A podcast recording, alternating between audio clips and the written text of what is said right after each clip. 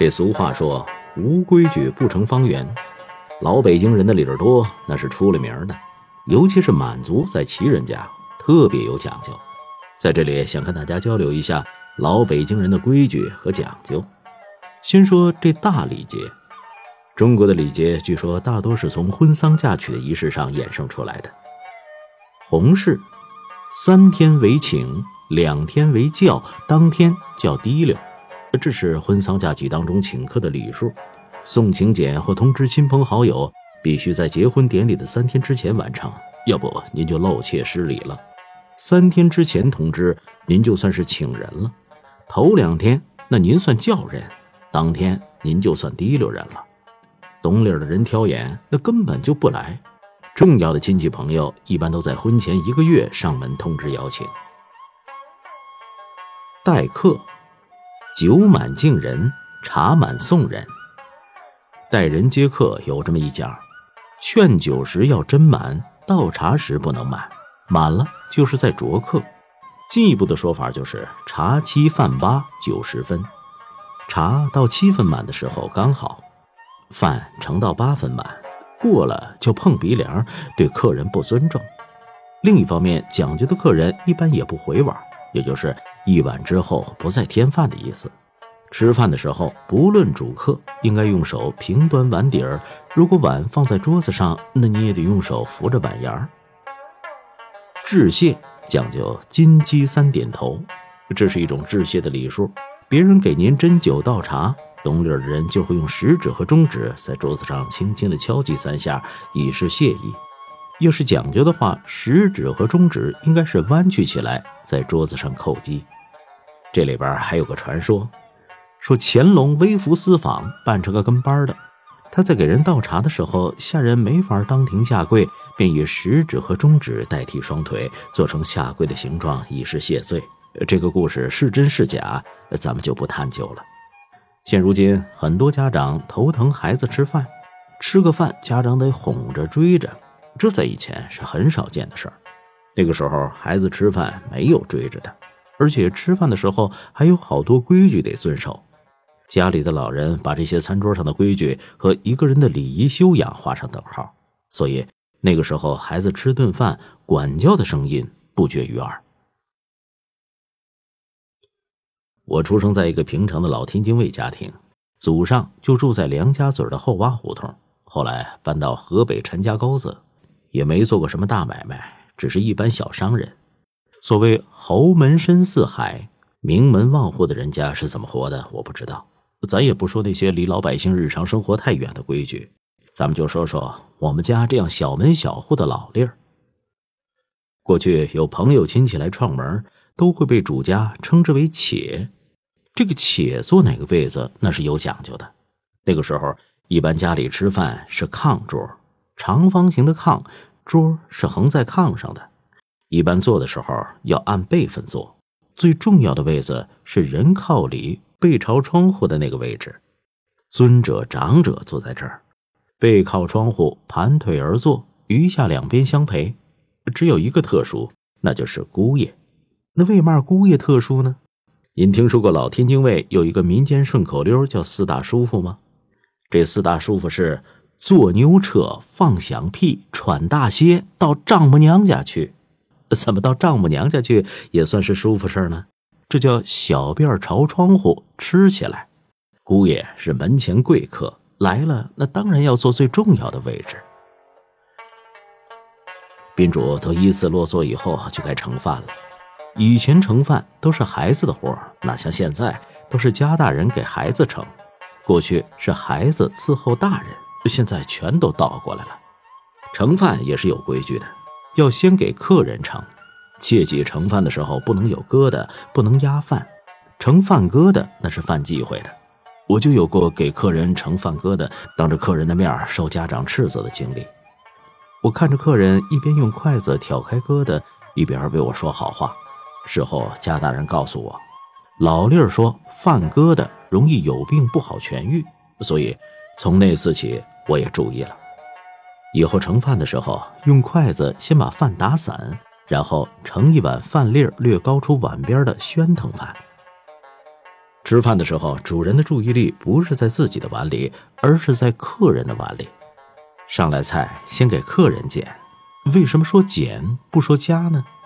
因为是从鱼肉这样的大菜中再挑位置好的肉给客人，这叫精中取精的捡。吃饭的速度也要慢于客人，为的是不让客人觉得大家都是在等自己。客人一旦吃完饭，孩子得赶紧要过碗来给客人添饭。但一定不能问人家还要饭吗？要这么问，那孩子就少不了一顿打。得说长点饭，才显得懂规矩。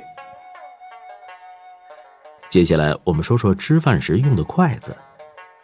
我们家每到过年的时候，都会买一股筷子，讨个来年吃喝不愁的彩头。筷子要轻拿轻放，放筷子的时候有动静，视为摔，这可是大事儿。大人摔筷子。是发脾气要打架，小孩要是摔筷子，那准挨打。拿筷子没有说怎么拿是绝对正确的，只要熟悉了夹上菜就好。但是有几种拿法是不行的。老人从小就教用筷子不能挑着食指或者挑着小拇指，老六说这样把饭都支出去了，穷命。还有不能用筷子指人，不能过境夹菜，要靠自己这边夹。夹有汤水的菜时。要把碗靠上去，不能拉了一道。一家人吃饭要有长辈先下筷子，端上最重要的菜时，同样也由长辈先下筷子。在客人说话的时候，要放下手里的筷子，眼睛看着客人，筷子要放在碗的旁边，不要放在碗上。放在碗上的意思是不吃了。如果不愿意放在桌上，可以架在碟子边上，但一定不能把筷子杵在碗里。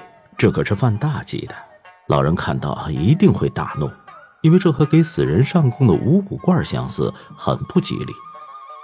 另外，吃饭的时候也不能咬筷子，不能用牙来挑起筷子，不能用筷子提牙，不能嗦了筷子，不能用舌头擦筷子。当然，要是用嗦了完的筷子给客人夹菜，那就更不应该了。即使那个时候的卫生标准和现在不一样，这样的行为也是犯忌的。如果筷子在用的时候没有对齐，要用碗边或者用杯碟戳齐。有人喜欢在选菜的时候用舌头和筷子做互动，这也是不雅观的。我的奶奶在老城里长大，谁家来人，她一看吃相就能把这个人的品行教养说得七七八八。哎，别说，每次还都挺准。以前吃饭还有一些小细节，把碗放到嘴边的时候。注意是端着碗，不是拖着碗。一般要饭的才拖着碗，端碗要身子前倾，不要低头就喝着碗。吃饭要有吃相，吃饭时嘴不能出声，吧唧嘴和趴着吃都不行。人家要给你捡菜的时候要客气，要进着杯碟里的菜吃。吃饭时一层一层往下吃，不要刨坑。嘛叫刨坑呢？就是一边饭还满着呢，另一边都吃到底儿了。因为过去土葬埋棺材前都要刨坑，所以这种吃法不吉利。以前吃到沙子是常有的事儿，吃到沙子得一点一点的漱出来，要是漱不出来，那干脆就咽下去。那个年月，老人要是看见你吐一口饭，那会心疼死。如果吃东西时不小心塞了牙，那个时候一般家庭也是没有牙签。就掰根火柴棍剔牙，剔牙的时候要挡着点嘴，剔出的牙灰一定不能放回嘴里嚼几下再吃下去，这给人的感觉会很不舒服。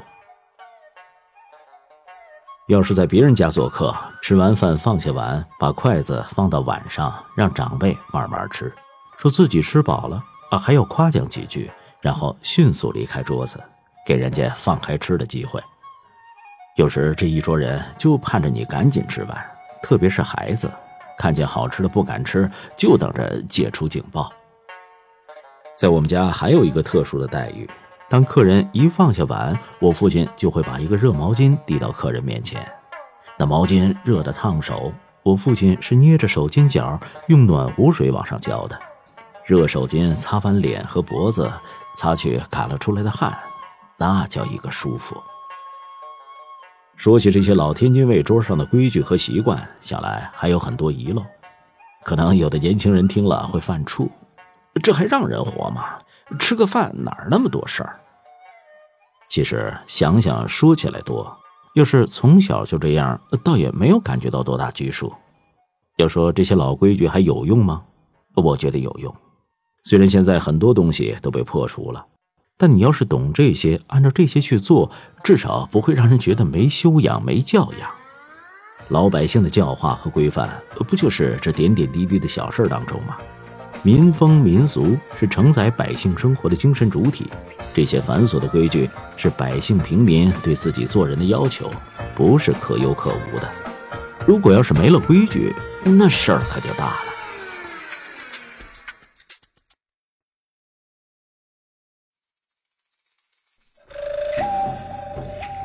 各位亲爱的朋友，欢迎搜索公众号“拿铁磨牙时刻”，那里有更多治愈系节目，帮助你利用每一次等车、等人、等外卖的碎片时间，不喂食鸡汤，只为强大的内心充电。公众号：n t m y。FM，N T 就是拿铁的拼音字头，后边的四个字母是 My FM，中间没有空格。输入中文六个字“拿铁磨牙时刻”，认准蓝色咖啡杯标识，欢迎你的加入。